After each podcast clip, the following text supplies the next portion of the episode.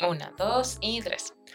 Buenas. Hola, ¿qué tal? Bienvenidos a este espacio que se llama Línea Caliente. Ay, línea caliente, madre mía. El caliente estoy yo porque hace un calor, madre mía, en Madrid. Sí, ¿Qué tal, Sofía? muy ¿Cómo bien. estás? ¿Cuánto Extrañándote tiempo? mucho. Sí, mucho tiempo sin hablar. Hace mucho que no nos vemos, sí. Sí, Para quien no lo sepa, yo soy Gadiola, soy una drag queen antirracista que vive en Madrid.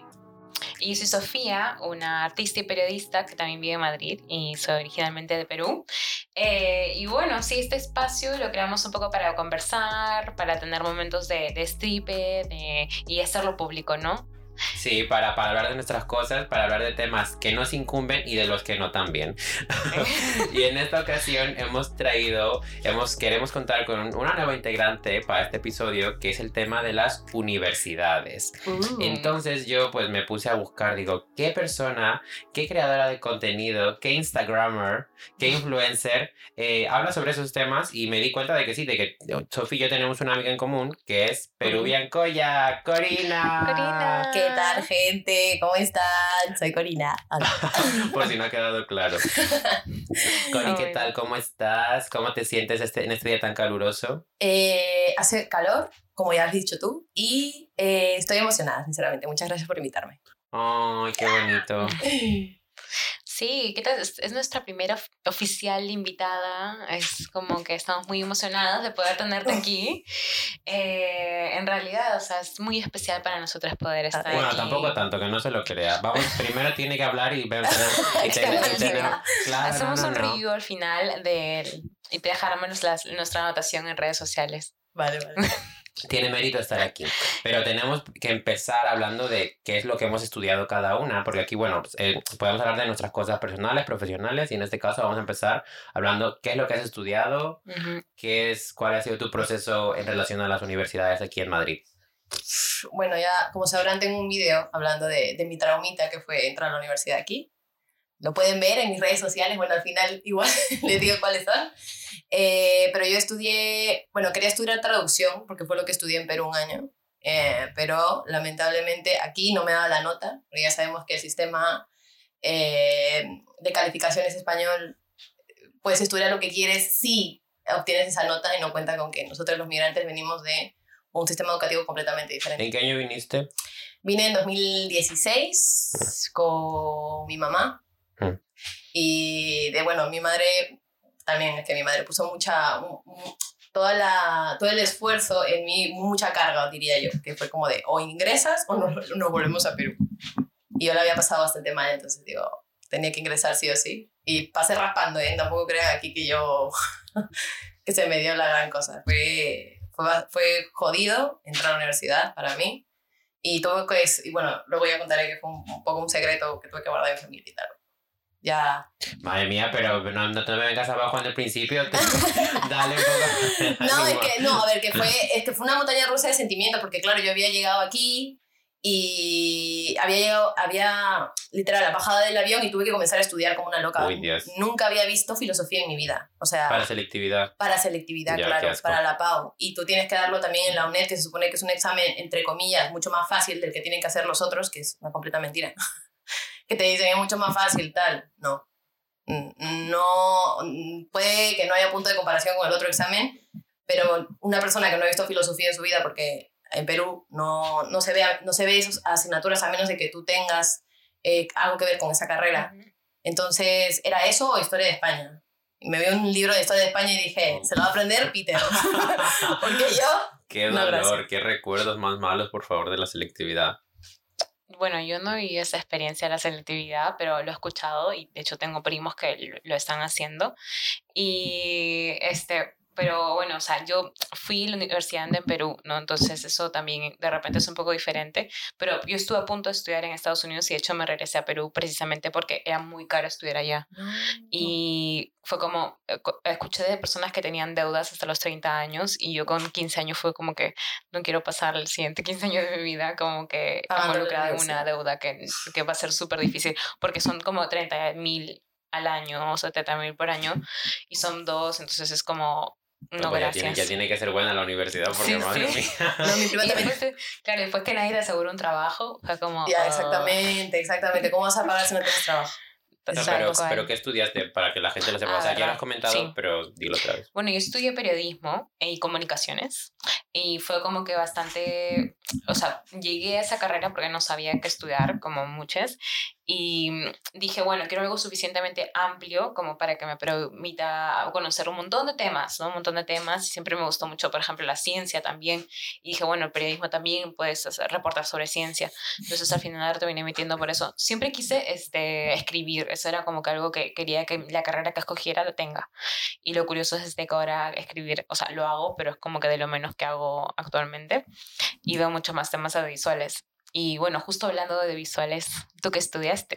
Sí, pues yo estudié, la verdad, también algo de lo que quería hablar justamente en, este, en esta parte de, de dejar la secundaria, bachillerato y plantearte entrar en la universidad. Yo, por ejemplo, para decidir qué carrera, qué carrera tomar, pues eh, fue como muy rápido. La verdad, como que no.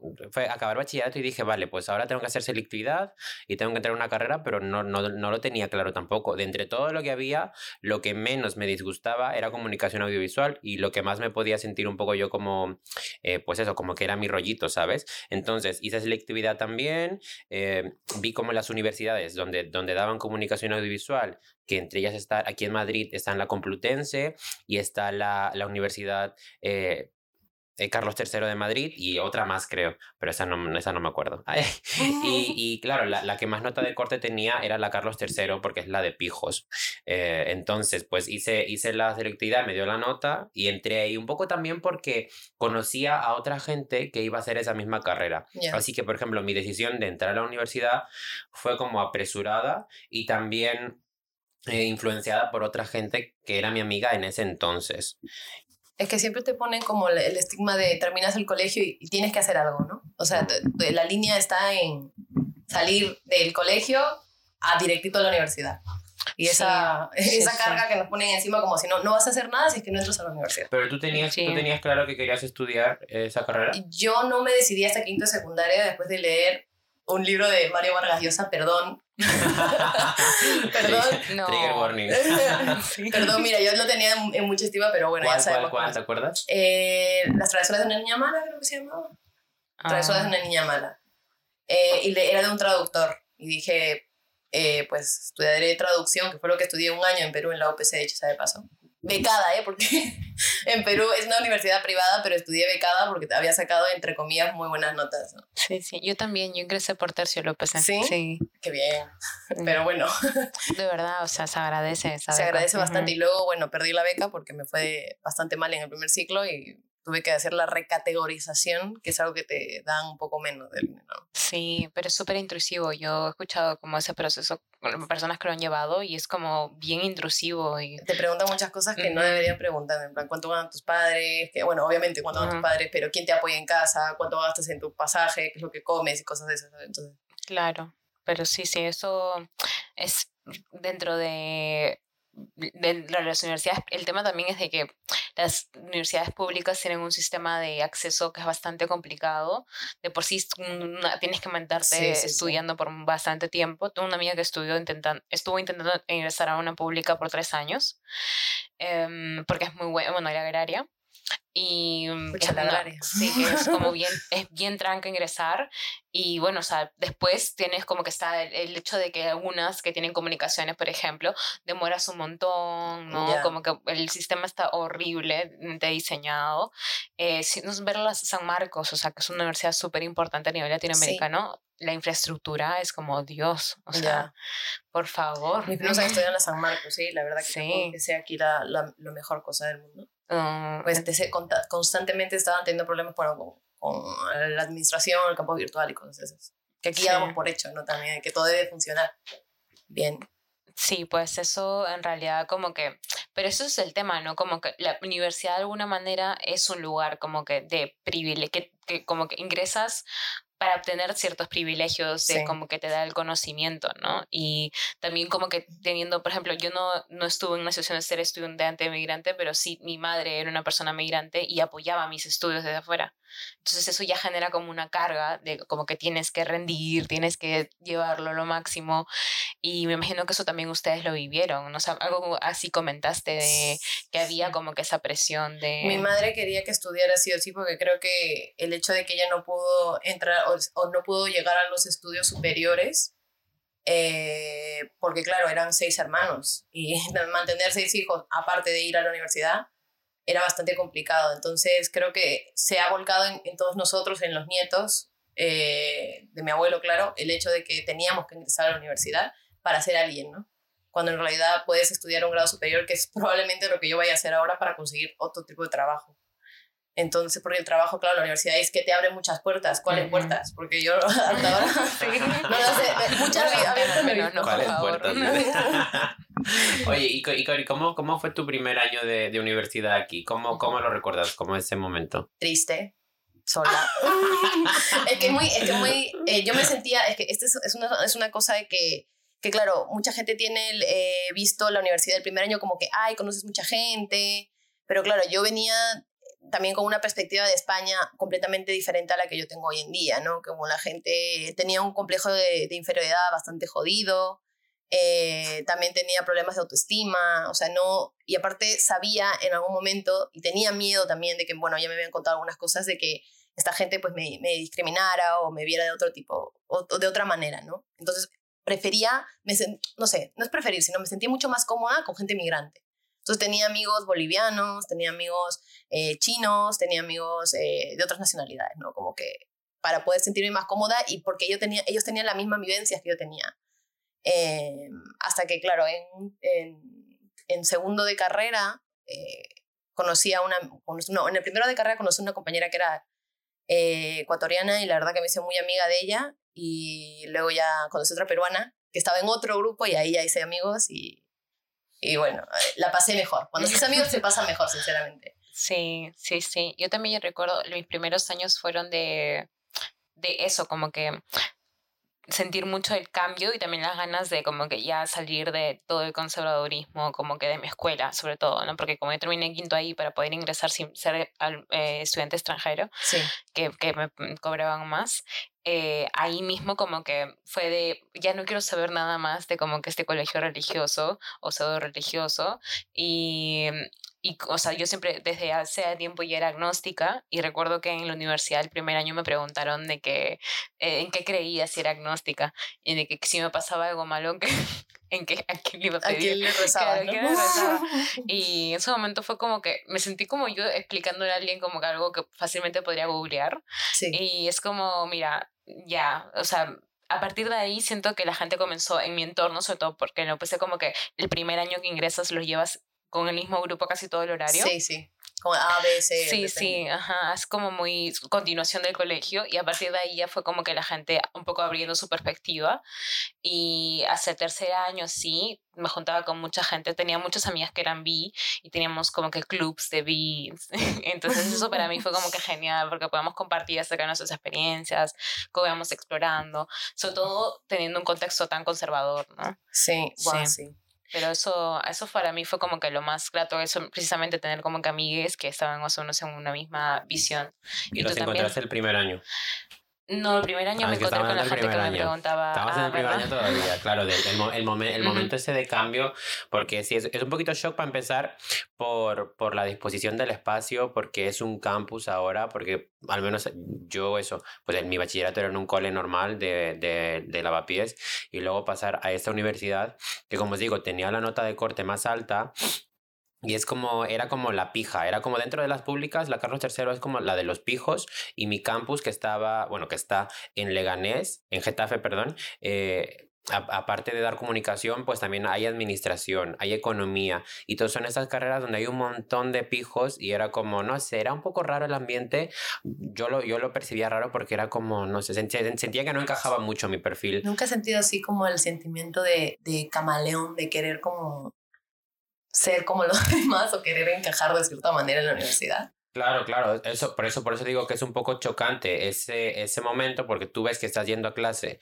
y ves a, a otra gente que va a otras clases que no se parecen mucho a ti, ves que hay, hay muchos menos latinos o personas racializadas y a, comparación del bachillerato, por ejemplo, que en Lavapiés, de bachillerato de Lavapiés a, a, a, una carrera en la Carlos III en Getafe, pues, o sea, por ejemplo, había como, yo qué sé, yo, dos colombianas, algunos venezolanos blancos y ya está, y como que no había, no había como ese esa otra cosa o esa otra, otro tipo de relación. Tampoco me las planteaba, también es verdad, ni las buscaba yo ese tipo de relaciones, ¿sabes? Como que no, había cuestiones que yo no me las planteaba cuando empecé la universidad. Mi primer año fue como curioso, no sé. Además también tenía, tenía como asignaturas, imagino que ustedes también, como que no tenían nada que ver con la carrera, como economía, por ejemplo, tenía una asignatura de economía y luego tenía, tenía una asignatura de lengua española, en plan, yo estaba estudiando comunicación audiovisual y de, y de buscar cosas en la biblioteca, cosas así como eh, créditos que te meten, ¿sabes? Para que la, la, carrera tenga que durar cuatro años, porque, porque por ejemplo, mi carrera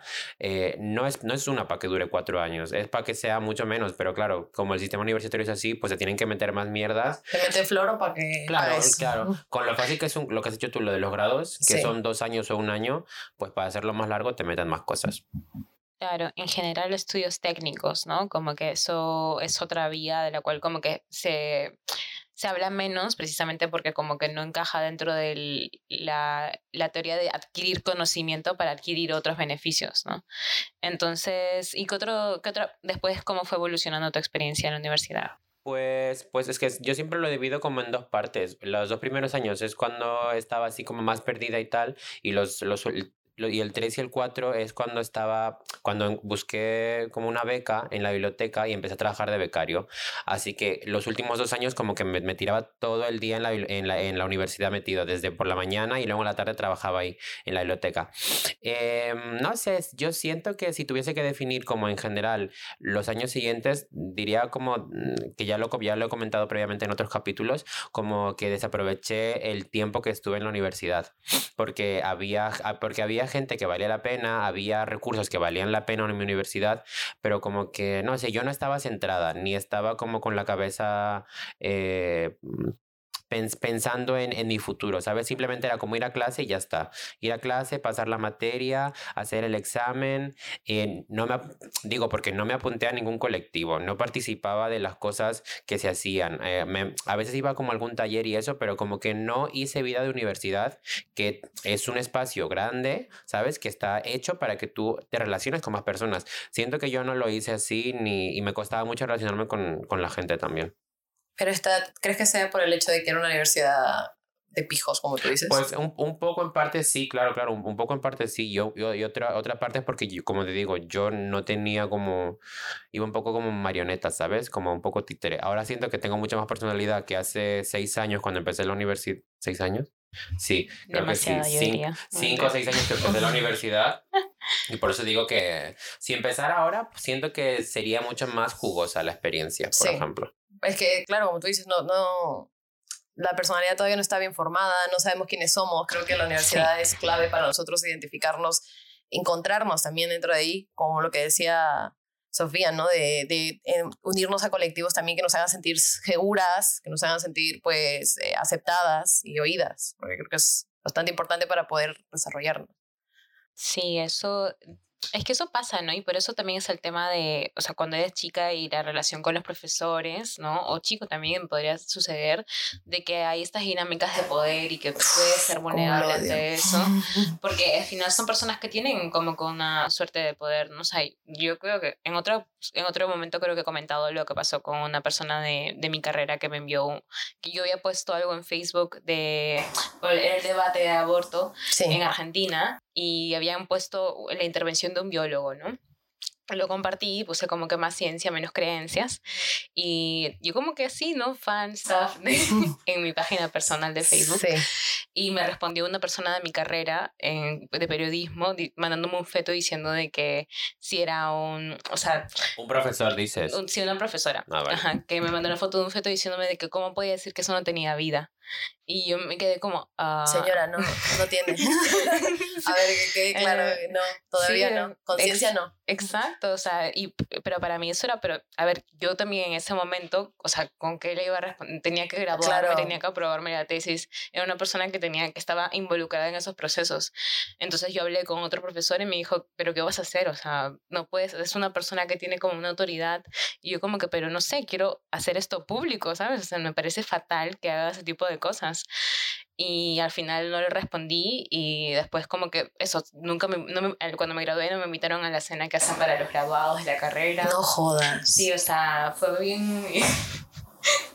Tuve ahí como que, sí, o sea, no fue nada agradable, pero al final me gradué y llevé mi pañuelo verde y hasta hoy en día como que siento que debería ser legal en, en Perú, todo, o sea, que el aborto sea legal. es que es legal, el terapéutico es legal. Claro, claro. Pero luego cuando- Y es súper difícil de acceder, como Sí. que, o sea, es son un tema de problemáticas que en la universidad debería incentivarse el, el, el debate, Claro que es pero muchas que- veces no sucede. Sí, es verdad, o sea, y, y en todo caso, si es tu página personal, no entiendo qué hace la señora. Sí, no sé, es, eso es mi culpa por aceptar a gente y no vetarlos, sobre todo porque era gente, una persona ligada como que con lo religioso y eso, y sabíamos que era conservadora, pero, o sea, no, no sabía que era- Que está bien que tan facha. tu, tu religión, que no hay ningún problema, pero... Oye, no sé. ¿y ustedes, ustedes en la universidad hicieron como un grupo de amigos de la universidad o, o qué?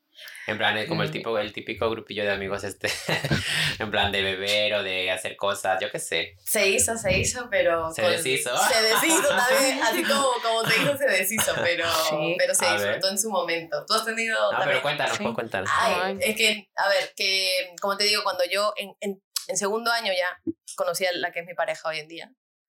eh, y nada, que, que a partir de ahí conocí mucho más gente. Conocí a, a Nora, que tú ya la conoces, eh, que creo que es una de las mejores amistades que me ha llevado ahora a, a otros amigos también. Pero eh, salíamos a, a beber con, con- Alcoholizarse. alcoholizarse como debe ser, porque si tú no pruebas o sea, to- todas las cosas que tienes que probar en la universidad, eh, una de las cosas era el alcohol, porque yo tampoco no era muy fan, pero la verdad que, que con ellos me sentía bastante cómoda, podía ser yo misma, Claro. hablar de nuestras experiencias también, y que era un, un grupo bastante diverso, ¿no? Sí. Para- para- eh, eso eh, de primera mano. Que había heteros y todo, entonces era, estaba bastante No, bien. no heterofobia. inclusivo, inclusivo. Stop heterofobia. Amamos. Eh, entonces, este, eh, pero claro, cada uno, como tú dices, como nos desarrollamos también, es, eh, cada uno tiene, saca sus ideas eh, y claro, no todos concordamos, ¿no? Entonces, hay- Pero qué hay- ideas, en plan de cosas, de, de cosas en plan, si se puede saber, no sé. Eso se puede saber, claro. Es que, eh, pues, algunas ideas transfóbicas, por ejemplo, que yo Ah. en su principio también cuando conocí el feminismo lo conocí en, en la universidad. Claro, y- como todas. Yo también conocí el en el primer año también lo conocí el feminismo Yo por, también. por la por universidad, por una profe feminista, es verdad. Ay, qué bien. Sí, sí. Es- esas esas personas son las que valen. Esos profes son los que molan, sí. Sí. Bueno, Y- perdón. No, no te preocupes. Eh, que, que conocí el feminismo, el antirracismo también. Me enteré de Ayayara, que no sabía que existía hasta creo que el último año de, de universidad, o el penúltimo. La asociación, sí. La asociación, sí, la asociación Ayayala, que la verdad, muchísimas gracias, que me ayudaron muchísimas cosas eh, para descubrir a mí misma y mi identidad. Em, y, y claro, me di cuenta también que tengo unos amigos racistas, que no me había dado cuenta.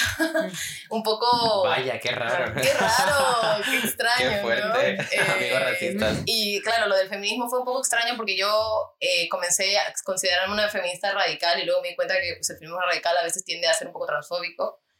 Y eso también lo aprendí en la universidad y creo que, que hay algunas compañeras que siguen pues por esa línea y yo sinceramente no me siento identificada por ahí porque bueno... Porque, eh, porque no soy transfóbica. porque no sé- claro, básicamente por eso, ¿no? Porque Por las que- cosas tan simples, sí, Sí. sí. Eh, por cierto, las eh, mujeres trans son mujeres, por si hay alguna duda. También. Eh, Gracias por aclarar. Por si acaso, eh, entonces, este, eh, no sé, creo que ah, nuestras ideas ya no, ya no son las mismas y es mejor, lo, lo conservo muy bien en mi, en, mi, en mi memoria, ¿no? De los momentos en los que salimos y nos lo pasamos súper bien y que me apoyaron un montón, pero ya no es, ya no es lo mismo. Yo, yo, por ejemplo, yo creo que nunca tuve como un grupo definido. Siempre, siempre, sí, lo que pasa es que yo como soy muy, soy muy social, siempre he sido amigo, amiga de todos, ¿sabes? Sí. Me llevaba bien con Es todos. amiga de todos. Me llevaba, bien con, me llevaba bien con todo el mundo, pero no tenía como una relación estrecha con nadie finalmente, ¿sabes? Como de estrecha que digas, ay, no sé qué. No, no, no, no. Era como que hablaba con todo el mundo, todo el mundo me conocía, nos saludábamos tal, y, y- y íbamos a fiestas y cosas de esas. Nos fuimos a lo típico esto de cuando acaba la- la- el, año, el año y se van como a casas rula- a rurales y todo eso. Pues lo hicimos, fuimos dos años seguidos, guay, borracheras, ay, qué risa. Estoy acordando de, estoy acordando de una que cuando fuimos a la casa rural, que yo me puse tan pedo, tan pedo que literalmente me encerré en el baño eh, y luego no sé cómo hicieron para abrir la puerta y me quedé como súper dormida como en el baño, no sé, fue, fue una cosa muy random. Quiero decir, nos llevábamos bien. Pero como que no conservo a día de hoy ninguna amistad, ¿sabes? Del, de la universidad. Y de incluso como los que me llegaron a durar un poco más, como que incluso ahora, como que ya nos hemos ido alejando. Y ya no por cuestiones de, de, de que no coincidamos, ¿sabes? En, en cuanto a nuestros ideales o ética o lo que sea. Simplemente que no, como que se ha perdido, se perdió y ya está. Mm, Y como que me da entre pena y como que me da igual un poco porque conocía más gente, obviamente. O sea, así como cuando dejas de conocer a unos, empiezas a conocer a otros, es un poco ley de vida. Así que como Es que que no, no me apena, sino siento que es como un paso Es natural. que al fin y al cabo está. convives también con ellos, o sea, todos los días viéndolos en clases eh, y pidiendo apuntes y esas cosas, y cuando ya no existe ese vínculo y ustedes no se parecen en nada tampoco, es que haya algo que los una o que nos una a ellos, entonces es, como tú dices, ley de vida. Sí, eso sí. Y a mí me pasó como un poco lo contrario. Que me peleé con alguien en la universidad. Por, sí, por un, por un tema, o sea, Por un súper absurdo. Bueno, por una chica. Oh, Por una Eh, mujer. Mejor, mejor. pero era mujer. Y bueno, la cosa es de que eso, no sé, mm, fue un malentendido al final, porque después de tiempo, el año pasado, no, este año, eh, se puso en contacto conmigo y dijo, oye, vamos a hablar. Y hablamos y nos dimos cuenta que literalmente habíamos estado como totalmente en malentendido y de que ya yo había pensado que se había distanciado y enojado por una cosa. Y lo peor es que tenemos amigas en común con las que hasta hoy en día hablamos. Em, y bueno, la cosa es que hoy día como que ya nos llevamos mucho mejor, hablamos de anime, nos recomendamos animes y bueno, o sea, me cae súper bien María Fernanda. Y bueno, lo que... Y también es que hemos crecido, ¿me entiendes? Y entonces esas cosas como que, que en ese momento eran un poco tontas, como que han quedado en el pasado. Y me sigo juntando con como menos un par de amigas, ahorita no porque no estoy en el mismo país, pero siempre que hablamos con, con Brenda y Gloria, que fueron las personas con las que desarrollé un vínculo más profundo, y sobre todo Gloria es la persona que me presentó el feminismo, me llevó a marchas. Gracias, Gloria. Sí, sí, gracias. Eh, porque sí, fue genial, como que a partir de ella aprendí un montón de cosas de eso, de manifestarme, de usar mi voz, y lo aprecio un montón, ¿no? Entonces eso, también como gira un poco en torno al periodismo, todos se- o hay como que un grupo de gente como que, que de izquierda básicamente o de izquierda a centro como que pero que tiene unas ideas bastante parecidas no de cómo practicar el periodismo y cosas así entonces o sea hay momentos como no sé si bueno la gente que ha- haya estudiado este ligado al periodismo cuando escucha Pollos Pierre sabe que es un point horrible Miraflores pero horriblemente maravilloso en un momento les voy a mostrar fotos ahora después No, no Eh, entendí. ¿Qué has dicho? ¿Pollos? Pollos, Pollos Pierre, Pierre. sí, ah, sí, vale. Sí. Pollos a la brasa. Eh, no, es un lugar donde tipo va- es un chupódromo, o sea, Ah, vale. así. Y no sé si, bueno, no sé. Y bueno, las cervezas es- siempre tienen pilsen y está súper bien de precio y queda, bueno, en Miraflores, entonces como que está cerca un poco de todo. Escucha, me arrepiento de no haber salido nunca en Perú, porque la primera vez que salí fue, bueno, no, salí una vez antes de venir a acá. Pero me hubiera gustado Sí. también salir y vivir la vida universitaria mucho más. Pues Ah, ya. sí, es que eh, Pollos Pierre creo que es, o sea, no sé si estaba de antes, pero siempre he estado por ahí. También en el centro, como ahí están varios diarios, también hay varios así de donde Sí. vas y tomas cerveza así. Buenazo. Eh, Oye, la venga, próxima y vamos, ya, pues, ya, ya para ir pasando otras cosas más candentes. Uy, ¿En la universidad tuvieron crashes o algo? Bueno, tú, tú ya tú saliste con pareja. Es que era mi crash, bueno. Ah, era tu crush. Real. Sí. ¿Y cómo empezó ese crush? A ver, cuéntanos. Porque yo, el primer día de la... Es que esta, me- esta, esta historia me encanta. El primer Huevo, día del el primer año de... Música romántica en el fondo va a sonar. tarara. Eh, lo, lo vi por primera vez y, dije- y la- cuando lo vi dije, de aquí soy. Hermana, ¿tú crees que me hizo caso ese huevón? Nada, o sea, fueron como que dos años que estuve detrás de él, nada, o sea, Dos años, dos hija años, mía. hermana. qué pereza. Pero es que ni me veía, ¿eh? Porque, claro, yo, yo soy pequeñita y este hombre es súper alto y, y estaba yo esperando ahí a ver si me notaba, me, me cambiaba de ropa, me, me, me maquillaba. Bueno, o sea, yo para que me maquille para alguien que no sea yo misma, o sea, bastante. Eh, y no fue hasta un día que nos fuimos a, a una discoteca chueca, gay, obviamente, de bolleras, eh, que, que nos liamos. Claro, él se lió. Antes de eso se lió. Pero, pero en plan, ¿te gustaba? Pero no iban ni a la misma. Ni, ni- o sea, No, sí hacían claro. lo mismo, sí hacían lo mismo, sí. Sí, pero sí. iban a clase juntos. Claro, íbamos a clase juntos, pero tú Ah, crees que, claro. o sea, yo le hablé dos veces y él no se acuerda de esas veces que yo le hablé. Mood. Mood, en plan, no me, no me reconocía ni nada y no sabía que yo existía. De, real, real. Y luego ya, pues mi crush se convirtió en mi, en mi flaco. Y ya estamos ahí. Qué fuerte. Bueno, mi, el, mi, crush, mi crush de primero no se convirtió en mi flaco. pero, pero fue muy gracioso porque estoy haciendo memoria y, y yo recuerdo que el primer día de clase del primer año, como que él y yo como que llegamos tarde, creo. O como que había, había, una, había la, la presentación y como que... ¿Cómo era? ¿Cómo era el chico? A un blanco, un blanco de estos que les, que, que les gusta el Y, el, el J, que les gusta... ¿Qué es ¿cómo el J? Ah, eh, como un grupo de indie estos en inglés. En plan, unos blancos, blancos que tocan la guitarra, que les gusta mucho el indie, que tienen las cejas enormes y que van con ropa Ah, holgada. Como que- hip- hipster. Sí. Sí. bueno, hipster no tanto, y que vive, y que vive en, un- en un casoplón. Ay, Dios, ojalá esté escuchando esto. Vuelve. No, no, no, no, pero porque, porque me hacía mucha gracia porque nos conocimos ese día, estuvimos como en un círculo hablando con más gente, nos caímos muy bien, dije, ay, qué majo, me cae muy bien. Y ya como que desde entonces como que íbamos, íbamos siempre a clase juntos, no sé qué, y me gustaba un montón. Y, y yo, no, sé- yo no sé cómo fue, yo, yo no sé cómo fue que, que se llegó a, en plan, como que llegó a saber que era mi crush. Yo, no, yo creo que no se lo dije, pero como que era muy obvio, en plan, de que era muy obvio de que me gustaba. Y Que luego, babeabas. Sí, un poco. Pero eso, eso fue solo el primer año. Luego ya en segundo año como que se fue a otra clase, no sé qué. Luego me gustaba otro. Qué triste. La lista, la lista de todo lo que le gustaba. es que era otro, era otro blanco, que este era, no tenía nada que ver. Este era como medio trapero, no sé qué. Y un, y un día como que llegó a clase y llevaba como trenzas, en plan...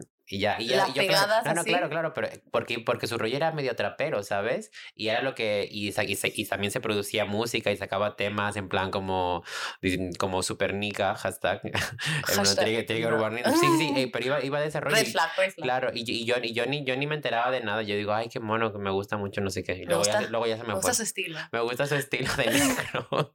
y luego ya se me fue. Pero fue muy triste también, la verdad. Wow. ¿Tú, Sofi? Yo, eh, a ver, recordando, mm, es que como que es como bastantes de mis años fueron como de una época bien intensa donde solamente también estudiaba por como que la presión y todo, como que no, no, no registraba mucho a la gente. No había cabida para el amor. No, había un chico que... en tus que- estudios. enfocadísima. No, pero después como una vez solamente salí, creo, he salido con un par de personas, pero ninguno fue como que mi crush, crush. De repente el, el más es este, bueno, un chico que se llama, bueno, puede decir su nombre, no sé. Puedes decir su que me nombre. cae súper bien, ah, es Diego. Y, mm, y pues sí, era súper lindo y hasta hoy en día sí es súper lindo, es ilustrador. Uh. Y muy buena onda. Y recuerdo que vimos Blanco V de también. Vendetta, sí. Eh, no, no, no. Yo diría, yo diría mestizo. ¿Sí? Sí. Blanco mestizo. Sí. Bueno. sí, Bueno. voy a preguntarle. Eh, pero mm, este sí, o sea, como que no sé, yo creo que va por ahí de el ir explorando, ¿no? Y ahí cuando comencé como que a salir con esas amigas y todo, fue que conocí a, a mi pa- expareja, que bueno, o sea, que en su momento como que fue bastante bonito hasta que ya no lo fue y se convirtió en algo bastante tóxico, entonces, pero mm, igual como que esos momentos eran de descubrirme y de aprender y de establecer límites también, ¿no? De poco a poco y también aprender como que a lidiar con el perfeccionismo, ¿no? Este, con el perfeccionismo que tenía como que tan interiorizado y que en realidad se traducía como que a unas críticas muy duras a sí misma. Eh, bueno, ya un poco para ir cerrando, Corina, ¿cómo, ¿cuál sería un poco tu balance de la universidad, ¿no? Entre los pros, los cons, de toda la, la Es situación. una experiencia muy bonita si es que tienes con, con quién compartirla. O sea, tus compañeros de la universidad. Porque, claro, sufres, porque es, es lamentablemente es así, el sistema educativo que tenemos aquí en España es, eh, te obliga a coger toda la información que puedas y luego vomitarla. pero sí se hace más llevadero, ¿no? Con la gente que, que te apoya y está ahí contigo. Y aparte el descubrimiento que tenemos cada uno, creo que es lo, lo más bonito de todo. Luego los exámenes también están jodidos y, es una degeneración constante de tu, de tu estabilidad emocional. Sí. Mira que a mí me gusta el degenere, ¿eh? pero ese, ese exactamente no. Pero, pero bueno, se, se pasa bien si escribes amigos, diría yo. Yo, mis pros, eh, que eso, pues, que, que, hay, que, por ejemplo, en la mía, que pues que hubo muchos recursos, en plan de trabajar, estaba trabajando de becario, Sí. tenía tiempo para hacer mis cositas, cuando estaba de becario, pues los funcionarios eran muy majos, conocía muchos amigos ahí también en la, en la biblioteca, nos quedábamos ahí viendo los culitos de la gente en el mostrador, no sé, cosas así. La- los contras... uf, creo que la gente con la que, con la que iba a clase, Sola- solamente eso. Porque los profesores eran muy buenos, la verdad. Eh, Yo el único contra la gente que era como entre estirada, rara, mm, iba muy a su rollo. Es que hay gente que no va, que no va, o sea, va a lo que va, que es hacer contactos o estar, o a ir a- ya tienen amigos, o sea, ¿para qué van a estar ahí, sabes? O sea, no sé. Claro. Sí, van como de repente esa perspectiva. ¿no? Vamos, yo entre mi balance es como si hay gente que está, que, que está escuchando esto y que no sabe si entrar o no, pues que lo piense bien y que se tome un año sabático, que no va a pasar nada porque no vaya, porque con un año de su vida no haga nada o se ponga a buscar trabajo. También. O sea, que la, la opción de los grados superiores eh, o los grados en general eh, son, son válidos. Y, también, y yo, por ejemplo, creo que si también, si volviese a a tener 18 años, haría un grado, no haría una universidad, o sea, no haría una carrera universitaria. Sí. Sí, sí, sí, sí, muy- totalmente. Y sería otra cosa. Bueno, sí, yo me imagino que, que va por ahí. Para mí, lo que sí es eso, a mí sí me sirvió mucho como que la- los conocimientos y todo, como que sentí que era un lugar donde podía desarrollar mucho eso. Em, y bueno, el con era como que todas las, precisamente las violencias, ¿no? De que como que se van reproduciendo ahí y te toma tiempo darte cuenta que estás en- envuelta en todo esto y a comenzar a mm, construir tus barreras de, de salud emocional, ¿no? Desde Sí. cuidados de tiempos, de saber con quiénes quieres rodearte, con quiénes no, ¿no? Quiénes te, te aportan, quiénes no. Em, entonces creo que eso como que de repente es lo más duro, pero sí creo que el... O sea, en el mundo en que vivimos, o sea, siendo muy reales, el conocimiento verdaderamente sí que puede eh, abrirte ciertas posibilidades, ¿no? Pero yo diría como que si es que lo vas a enfocar más a tus objetivos, ¿no? En concreto, sería como saber darte ese tiempo para descubrir qué es lo que quieres, como me decías, ¿no? O sea, saber exactamente qué son las cosas que te motivan en la vida un poco, ¿no? Darte ese momento para ahí decir, ya, quiero estudiar un, un grado técnico, quiero hacer un grado completo.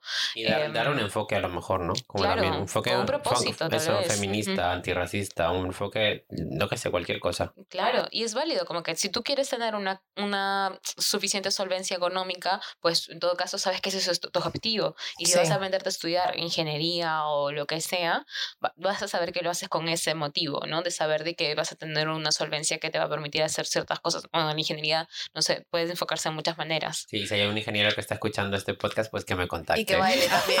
Y que baile que la explosión de de. Sí, ay, me encanta. Eh, no, yo creo que, que, bueno, tienen completamente la razón. Yo creo que ninguno de nosotros hemos estudiado lo que hemos estudiado porque queríamos ganar dinero. no. Eh, definitivamente, eh, audiovisuales, periodismo y filología no es algo que te vaya a hacer rico, pero creo que es algo que, que a mí me apasionaba en su momento, aunque por ahora estoy haciendo algo, algo que yo no tenía previsto. ¿no? Ahora soy profesora de inglés y, y me, me encanta. Básicamente por el hecho de que puedo, eh, Puedes, puedes moldear las puedo moldear de las pequeñas niños. mentes de esta gente y eh, volverlos, eh, volverlos no, pero, pero que sepan Adoctrinarlos. adoctrinarlos. comunistas. mi ideología de género se lo pueden poner. Eh, no. no te metas.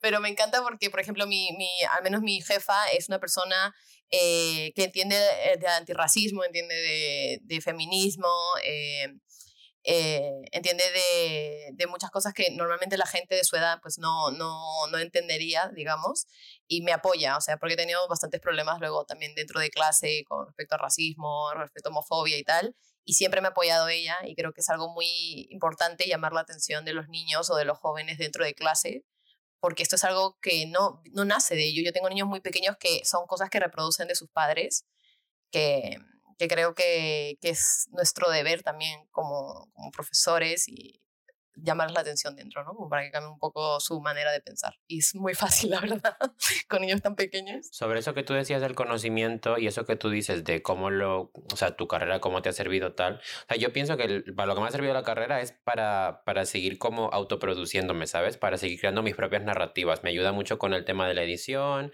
tema de planificarme, tema de eso, lo, lo audiovisual, lo que, lo que, que yo trabajo mucho con mi imagen, ¿sabes? Y con, y con mi imagen editada. Para eso me me ha servido la carrera, porque para otras cosas no sé yo. Te has servido bien porque te ves fantástica. Gracias.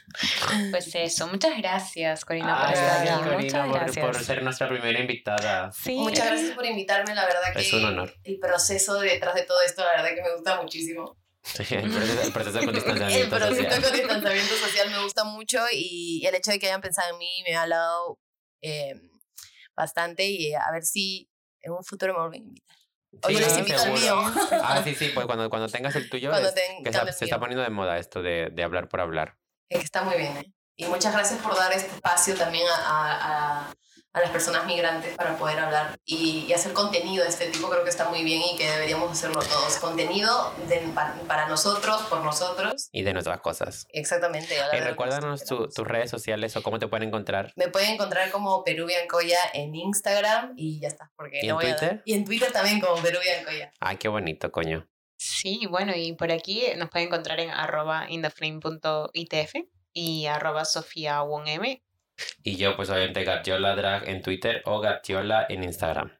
Sí, y bueno, como para terminar, no se olviden de suscribirse a poder seguir, que les lleguen notificaciones de estos episodios, eh, eso, de mm, compartirlo. Ah, sí, compartan, dejen comentarios, por todo, favor. todo- todo Claro, cosas bonitas. Sí, Negativas no, por favor. nos escriben por lo, donde, donde lo posteemos y, y nada, continuamos esta conversación porque creo que precisamente es iniciar el debate, a ver también de qué maneras las personas que vengan no puedan encontrar esto y decir, ah, mira, hay otras maneras de enfocar el mundo y precisamente no, no meter la pata en la misma Claro, llaga. el pasado no se ojalá, ojalá lo esté escuchando niños este podcast. Ojalá. Los niños de Azuqueca. Saludos para las niñas de Suqueca. Saludos para Guadalajara. Sí, Bueno, y bueno, sí, también, o sea, bueno, también personas mayores que de repente quieran retomar el tema académico, lo que sea, que nunca es tarde y siempre se puede, siempre que se pueda, adelante. Bueno, Oigan, ¿puedo mandar saludos? Sí, claro, claro. claro. Mamá, te quiero mucho. Saludos para mi mamá, para mi, bueno, para mi, para mi familia, si alguien lo está escuchando, dudo, pero si alguien está Tus escuchando. primos seguro lo están Mis escuchando. primos sí, para mis primos y, y bueno, para Joaquín también. que- que- Ay, qué bonito. Yo no tengo a quien mandar saludos.